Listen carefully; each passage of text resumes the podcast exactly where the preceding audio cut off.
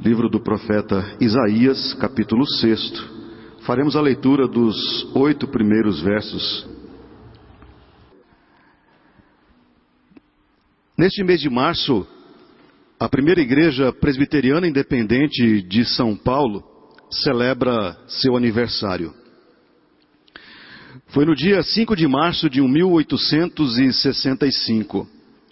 Reinava sobre o país Dom Pedro II, e como lembrado pelo reverendo Valdinei, no primeiro domingo, a escravidão ainda era vigente no país, e sim, aqui na primeira igreja, escravas conheceram a Jesus Cristo como seu Senhor e Salvador.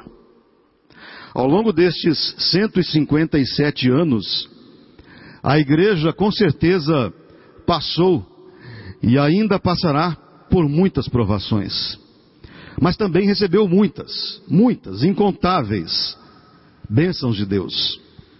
Tantas que não se pode contabilizá-las. Não há como mensurá-las. Afinal, quanto vale? Quanto vale uma vida salva dos vícios?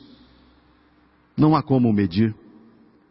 Qual o valor de uma vida que deixa a situação de mendicância nas ruas para o retorno do convívio familiar. Não há como mensurar isso, não há como, como precificar isso. Ao longo destes 157 anos, quantas milhares de vidas não foram impactadas, transformadas com a proclamação da palavra de Deus a partir deste, deste púlpito, ao longo destes 157 anos. Ao longo destes 157 anos, a primeira igreja tornou-se uma referência para a irradiação das doutrinas e da teologia protestante reformada, não apenas para a cidade de São Paulo, mas para o estado de São Paulo e todo o Brasil.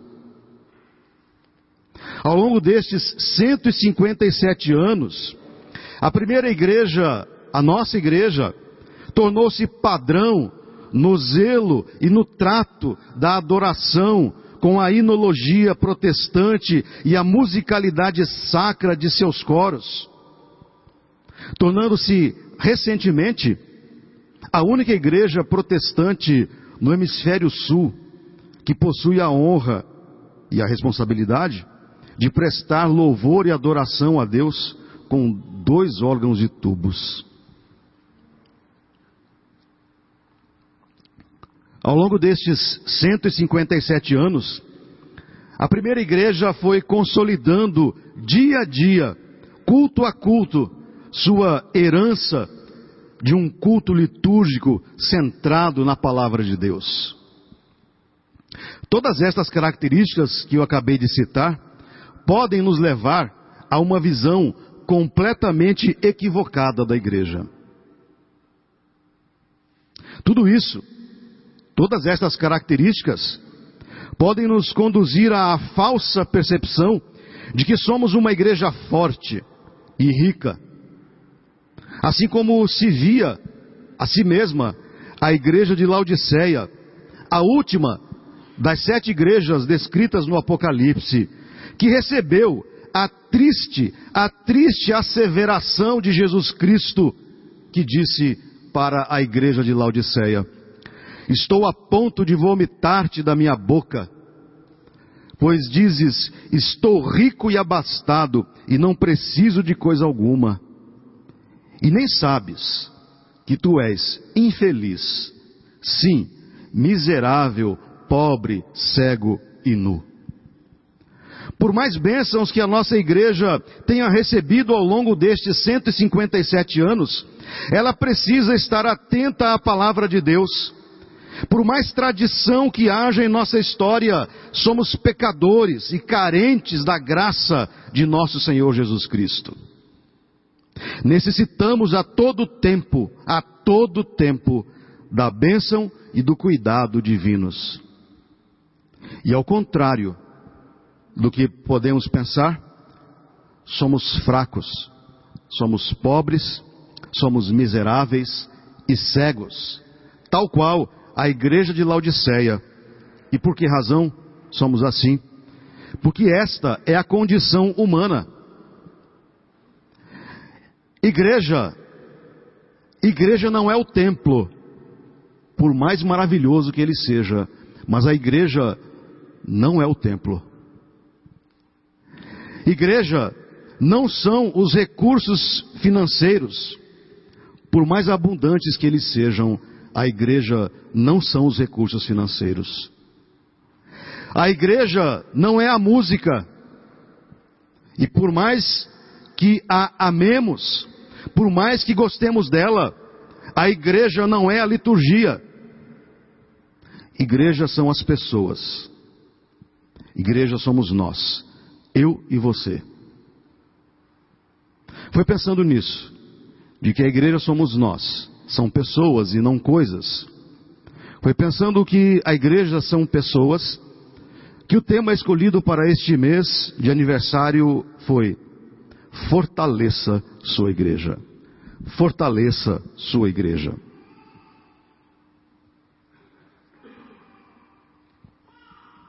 E assim, ao longo deste mês, meditamos sobre personagens da Bíblia e de como nos servem esses personagens de exemplo no difícil, porém abençoador trabalho de fortalecer a igreja, ou seja, fortalecermos-nos a nós mesmos. Afinal, como eu disse, igreja somos nós e não as coisas. No primeiro domingo deste mês, de aniversário, o reverendo Valdinei falou-nos do exemplo de Filipe. No domingo passado, o reverendo Reginaldo nos trouxe a meditação sobre a vida de Lídia, vendedora de púrpura. Hoje, meditarei com vocês sobre Isaías. A partir do belíssimo texto em que o profeta é vocacionado por Deus. Texto que acabamos de ler. Um texto que é inclusive uma espécie de resumo e roteiro para a ordem litúrgica de um culto protestante. Nesse texto, Isaías capítulo 6, é um roteiro litúrgico para a confecção de qualquer liturgia, pois contém adoração, confissão, declaração de perdão, louvor, proclamação e envio. Tudo nesse pequeno texto. E é a partir desse texto, da experiência do profeta, que nós meditaremos nesta manhã sobre o tema fortalecer a igreja. Fortaleça sua igreja. No texto, Isaías tem uma visão onde vê o Senhor assentado num trono com os serafins à sua volta em plena adoração. A cena celestial é complementada com um diálogo entre Deus e o profeta. E é desse diálogo e desta cena que perceberemos atitudes de Isaías, algumas atitudes do profeta, que por certo nos servirão também de exemplo e motivação para agirmos da mesma maneira e do mesmo modo e assim nos fortalecer enquanto igreja uns aos outros. Nesta, nesse diálogo entre Isaías com o Senhor, nesse templo, o profeta se manifesta com uma prontidão impressionante. O profeta está sempre pronto para algumas coisas, como veremos a seguir. No primeiro momento, o profeta se mostra pronto, se mostra de prontidão para ver Deus. No versículo 1 diz ele: Eu vi o Senhor. No domingo passado, o reverendo Reginaldo traçou as diferenças para o ato humano da audição. Falou-nos da diferença entre ouvir e escutar. São coisas distintas. Hoje, tratarei da capacidade da visão humana pela mesma perspectiva, tratada pelo reverendo Reginaldo. Há uma grande diferença entre ver e enxergar. Enxergar é o ato fisiológico do corpo humano, da luz entrar na retina dos nossos olhos e fazer com que percebam, com que enxerguem tudo que está à nossa frente: cores, formas, luminosidade. Já o verbo ver é mais utilizado para o ato simbólico da percepção, da aprendizagem, da compreensão do que está acontecendo à nossa volta. E isso tem mais a ver com a assimilação intelectual e espiritual do que com a ação de enxergar, que é a ação fisiológica do globo ocular.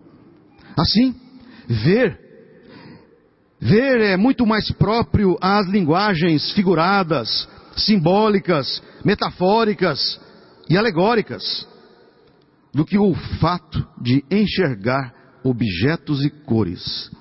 Daí a diferença entre ver e enxergar.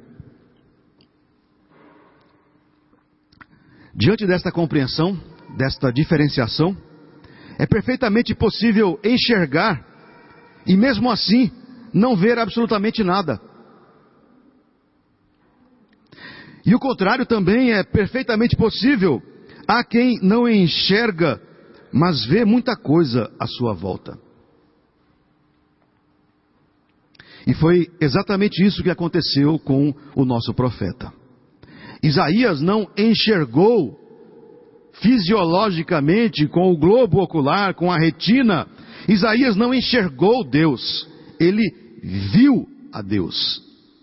Mesmo porque, segundo a própria Bíblia, é impossível à retina dos olhos humanos enxergar a Deus.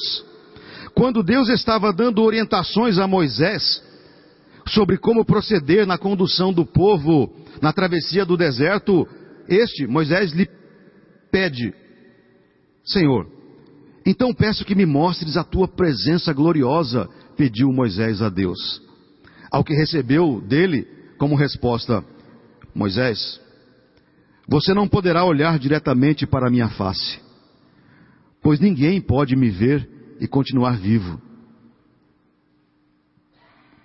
E o fato? O fato é confirmado por João em seu evangelho, que informa: ninguém jamais viu Deus, enxergou Deus.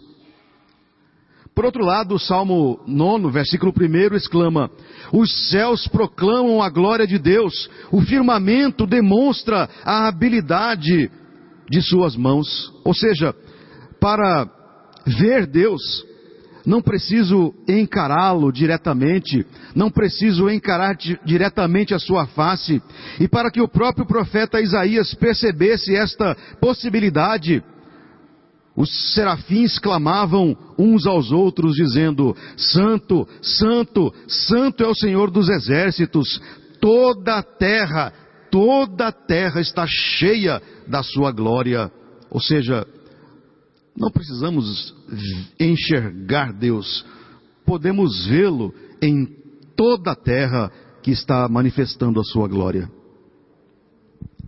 O tema deste mês, fortaleça a sua igreja, é um desafio a todos nós. Afinal, sabemos que é Deus quem fortalece a igreja, sabemos disso. É Deus, através da ação do Espírito Santo, quem fortalece a igreja. Contudo, contudo, cabe a nós, filhos e filhas de Deus, um papel coadjuvante, uma parcela, uma responsabilidade que nos diz respeito neste trabalho de fortalecimento da igreja. De uma maneira geral, tudo que fazemos pelo Evangelho é para o fortalecimento da igreja. Esta é a razão de reservarmos o mês de março para elencarmos ações e atitudes que servirão para cumprirmos o que nos compete nesta empreita de sermos coadjuvantes de Deus nesse trabalho.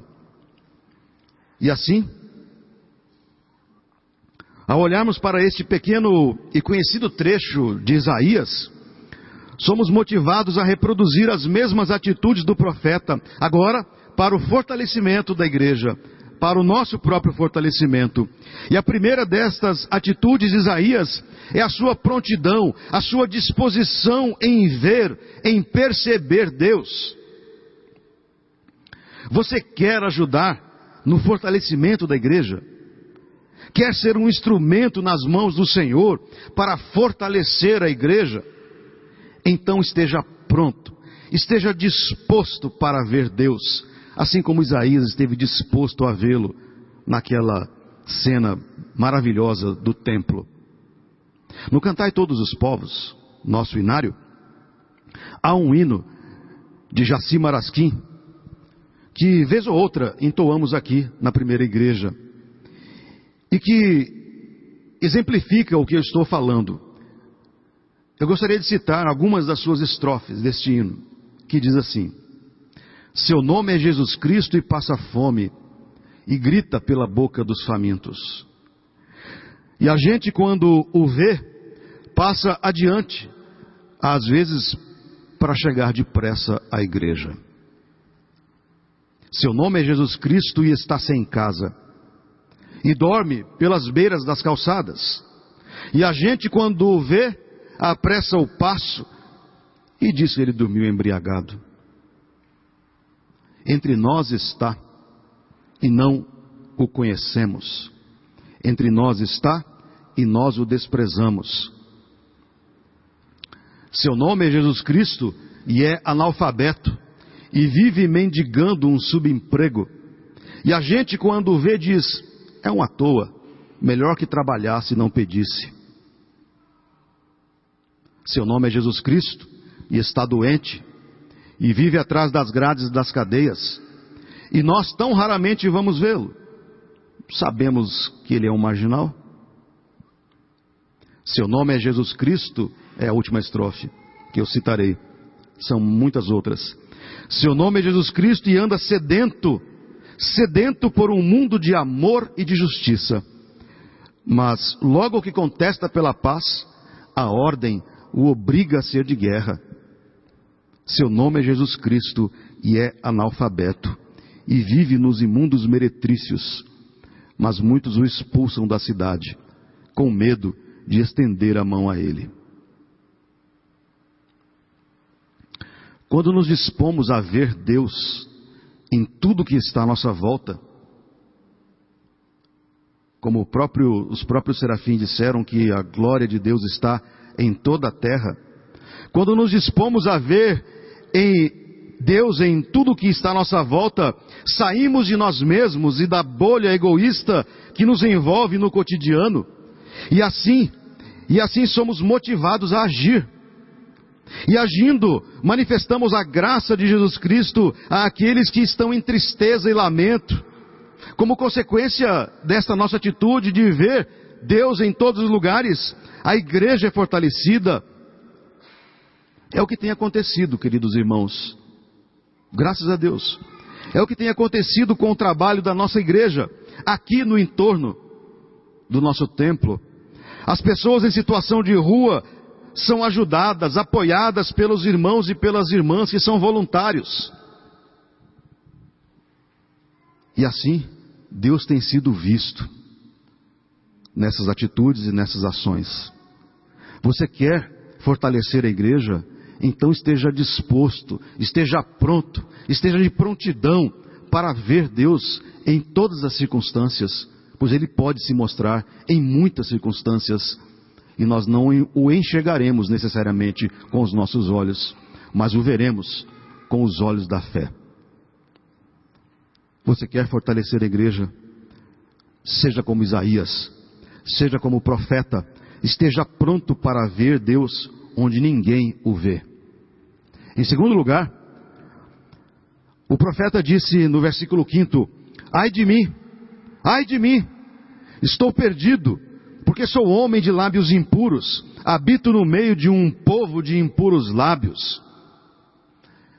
Nesta frase, nesta percepção, Isaías demonstrou que estava pronto, estava de prontidão para reconhecer a sua própria realidade.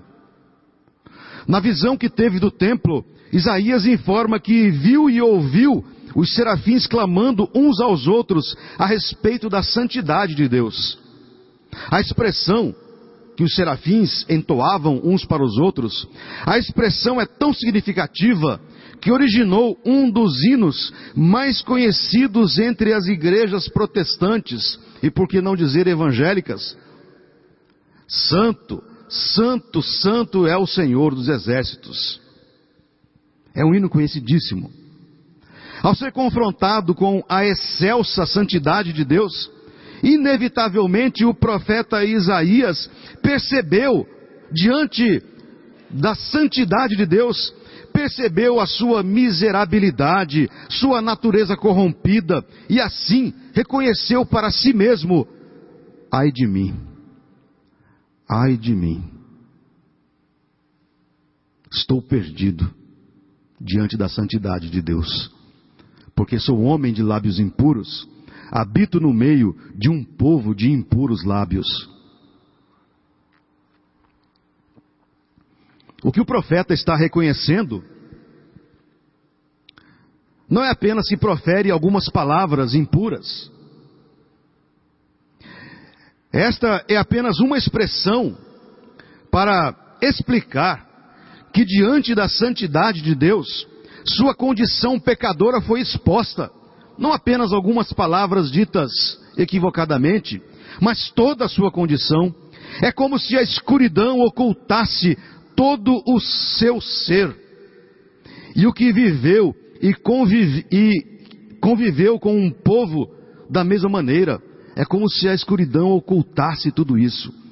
Na escuridão, e assim por conta das trevas, ele, o próprio profeta e o seu próprio povo não conseguiam se enxergar, não conseguiam se ver por conta da escuridão. Mas, naquela visão no templo, ao ouvir o clamor dos serafins dizendo: Santo, Santo, Santo é o Senhor dos exércitos, um poderoso facho de luz foi lançado sobre o profeta, sobre si mesmo, e então pôde perceber não apenas a sua, mas a condição em que vivia todo o seu povo. Em outras palavras, Isaías foi confrontado com o seu pecado e isso fez com que chegasse à seguinte conclusão: ai de mim, ai de mim. Já ouvi de várias pessoas, infelizmente, já ouvi inúmeras vezes coisas do tipo: eu não estou errado. Simplesmente não sabia que não estava certo. Também já ouvi a seguinte frase inúmeras vezes: Posso até errar, mas não mudo. Reconhecer que está errado é muito difícil para a maioria das pessoas, para a maioria de nós. Reconhecer que se tomou uma decisão equivocada e que as consequências serão duras é mais difícil ainda de reconhecer. E por que grande parte das pessoas age assim? Por que nós agimos assim? Estudiosos, psicoterapeutas são unânimes em afirmar que a razão de tal atitude é o ego. É o ego. Para a psicologia é o ego, mas para nós é o pecado. É o pecado que age em nós. É ele, é o ego, é o pecado quem peleia uma batalha dentro de nós para que não admitamos as nossas fraquezas, que não admitamos as nossas fragilidades e, por fim, os nossos erros, os nossos pecados. É o ego quem sussurra aos seus ouvidos. É o ego que habita, claro, evidentemente, em você, o pecado que habita em você, que sussurra constantemente aos seus ouvidos não reconheça seus erros. Não reconheça. Não confesse seus pecados. Não peça perdão. Afinal, você tem um nome a zelar. O que vão pensar de você? É o que o ego constantemente sussurra, assopra no seu ouvido. O que vão pensar de você? Relacionar-se com pessoas que estão sempre certas, que sempre estão com a razão e, claro, simplesmente não conseguem reconhecer que estão erradas. Conviver com tais pessoas é muito desgastante, frustrante e, na maioria das vezes, decepcionante. Pois quando achamos que estão se convencendo dos erros, seus lábios revelam o que está em suas almas. Ao dizerem, você sabe com quem está tratando? Você sabe com quem está lidando? Ou ainda, eu sou um fulano de tal, citando o sobrenome que carrega, para evitar de reconhecer o seu próprio erro. Nunca se vê em tais pessoas a autocrítica, nunca se vê a ponderação, nunca a dúvida se o que fizeram foi certo ou errado. E assim, tornam-se pessoas tóxicas e pior, arrogantes, senhoras de si, soberbas, prepotentes. Quem tem dificuldade em reconhecer o seu pecado, quem tem dificuldade em conhecer o seu erro, terá como consequência muita dificuldade em perdoar o erro do próximo. E isso se tornará uma grande tragédia em seus relacionamentos, seja no casamento, seja no trabalho e, infelizmente, na igreja. Voltando para o nosso tema, fortaleça sua igreja. Nesta manhã você é desafiado a deixar-se influenciar pelo profeta Isaías, que exposto pela luz divina, reconheceu que era, um, que era um homem de impuros lábios, que era um pecador, que era alguém que cometia constantemente erros. E talvez até este tenha sido um detalhe da sua personalidade, a toxicidade das palavras. Não sabemos. Mas o que importa? O que importa é que Isaías reconheceu a sua condição pecadora, de erro, de cometimento de equívocos. Reconheceu que diante da santidade de Deus não havia espaço para o seu pecado, não havia espaço para o seu erro. E assim conclui: ai de mim. Ai de mim por isso. Ao reconhecer a sua própria realidade de pecado, Isaías é abençoado com a seguinte descrição: Então, um dos serafins voou para mim, trazendo na mão uma brasa viva que tirara do altar com uma tenaz. Com a brasa tocou a minha boca e disse: Eis que ela tocou os teus lábios, a tua iniquidade foi tirada e perdoado o teu pecado. A confissão de pecados, queridos irmãos e irmãs, a confissão de pecados não é e jamais pode ser em nossa vida apenas uma divisão na liturgia dominical, como nós temos aqui. Confissão de pecados não é simplesmente uma divisão da liturgia, um momento da liturgia. Antes, a confissão de pecados deve ser um íntimo e profundo reconhecimento de que, a depender de nós mesmos, nos afogaremos em nossa iniquidade soberba. Confissão é o reconhecimento da nossa condição pecadora, inclinada ao erro constantemente. E mais que isso, reconhecer o nosso pecado é abrir a nossa alma para receber o perdão que vem dos altos céus. O perdão que vem direto de Deus e nos toca, tal qual a brasa tocou os lábios de Isaías e o purificou. Você quer ser um instrumento de fortalecimento da igreja? Você quer ser usado por Deus para fortalecer a igreja? Reconheça os seus erros. Reconheça os seus pecados. Reconheça os seus pecados. Reconheça que você não tem todas as respostas para todos os problemas. Que você não sabe de todas as coisas. Não permita que a sua alma seja prisioneira da teimosia.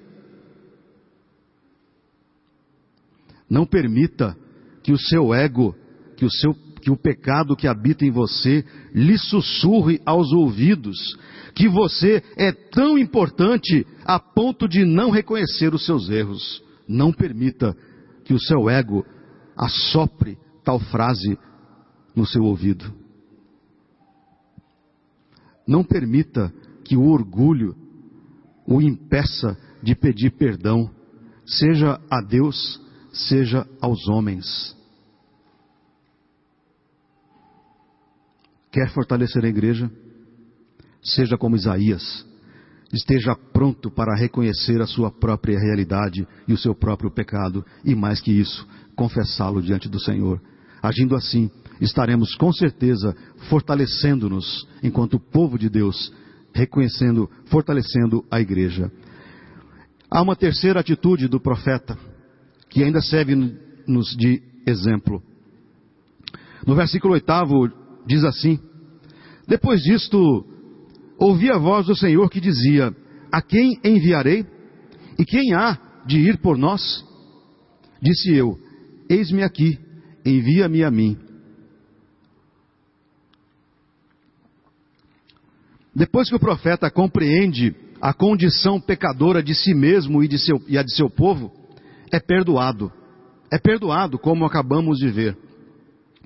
Depois disso, Deus suscita em Isaías uma aparente dúvida. É como se Deus tivesse uma dúvida, o que sabemos não é possível.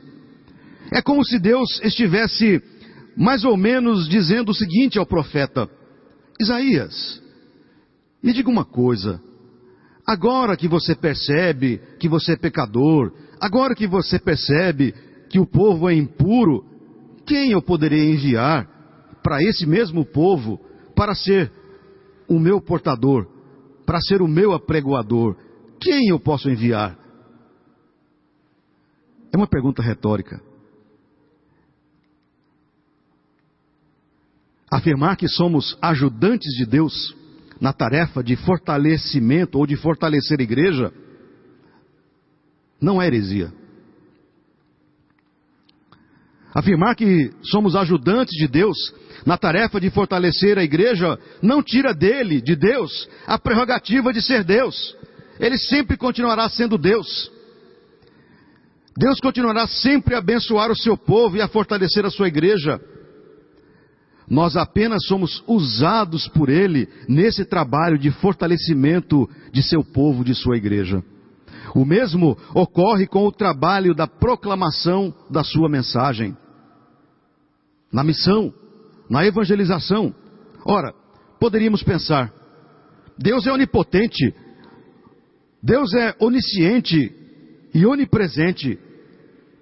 Não teria ele condições mesmo, ele mesmo, de proclamar sua mensagem aos povos? Ele não é onisciente, não é onipresente, não poderia fazer isso? Deus não teria condições, ele mesmo, de convencer o povo a arrepender-se e mudar sua maneira de viver? Não teria Deus condições e poder para isso? Sim. A resposta é sim. Deus possui todo o poder e condições para isso. No entanto, Deus escolheu eu e você.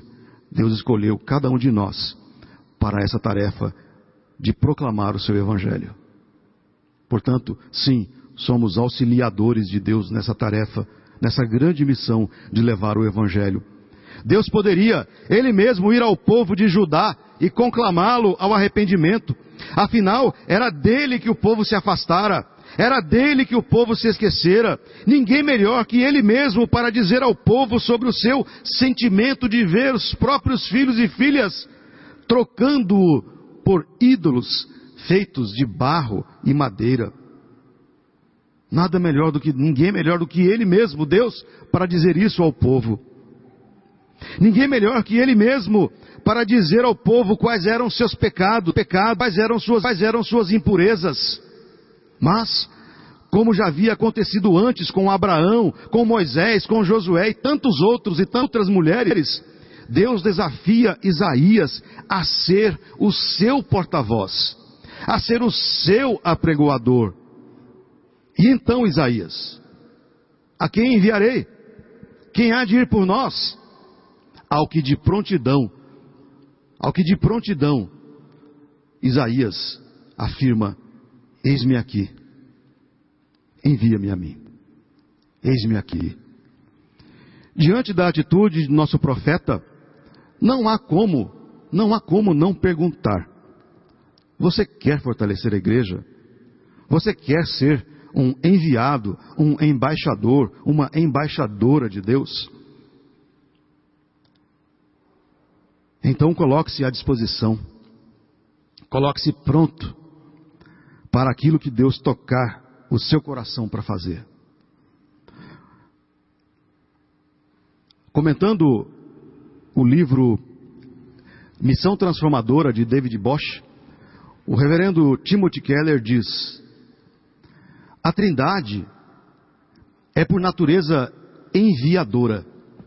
A Trindade é por natureza enviadora. O Pai envia o Filho para salvar o mundo. O Pai e o Filho enviam o Espírito Santo, o enviam à igreja. Em suma, Deus não está simplesmente enviando a igreja em uma missão. Deus já está realizando a missão e a igreja precisa se juntar a Ele nesta missão. Esta missão já começou quando Deus enviou seu Filho e o Espírito à igreja. Isso, portanto, também significa que não basta a igreja apenas criar um departamento de missões. Ela deve existir, a igreja deve existir, deve ser totalmente uma missão. E é preciso disposição para isso. Ao enviar seu filho unigênito para morrer em nosso lugar, Deus já cumpriu a sua parte na proclamação da sua verdade às pessoas. É o que o verso mais conhecido de toda a Bíblia nos afirma.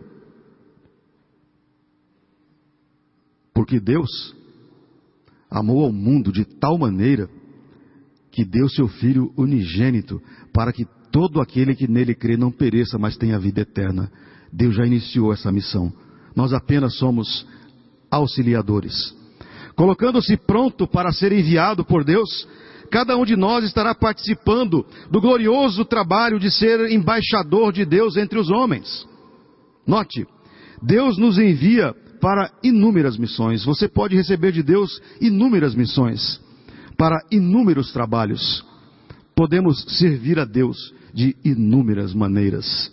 Basta estarmos prontos, dispostos a fazê-lo. E assim, iniciamos a conclusão desta meditação. A conclusão desse sermão não será feita por mim, mas por você. Será você quem concluirá este sermão, esta meditação. E para isso, convido você para fechar os seus olhos por um instante, se você se sentir à vontade para isso.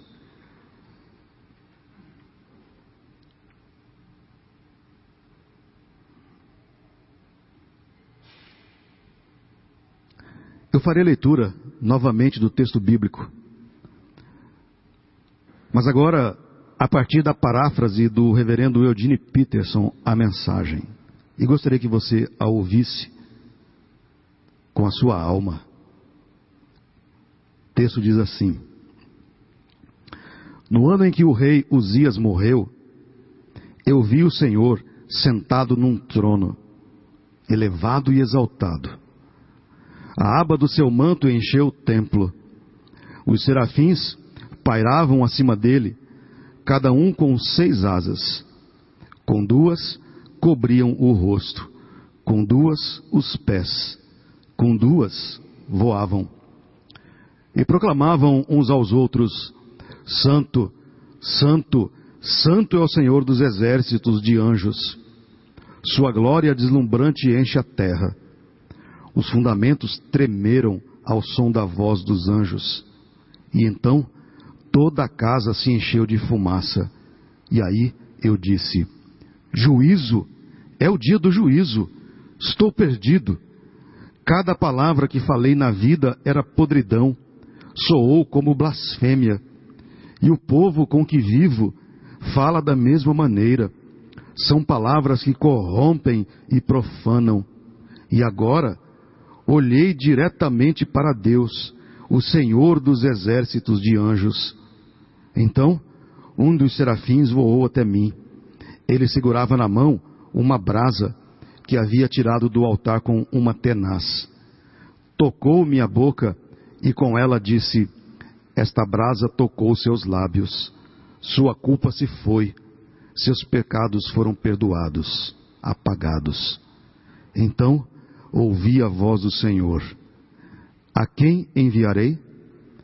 Quem irá por nós? Foi aí que eu respondi. E convido você agora, nesse momento, a concluir esta meditação com a sua resposta ao Senhor. A quem enviarei?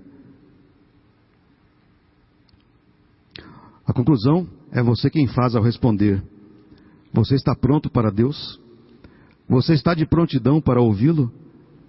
Está de prontidão para reconhecer a sua própria realidade de pecado? E por fim, você está pronto para ser enviado por Deus?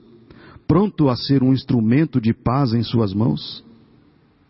A resposta você dará na sua alma.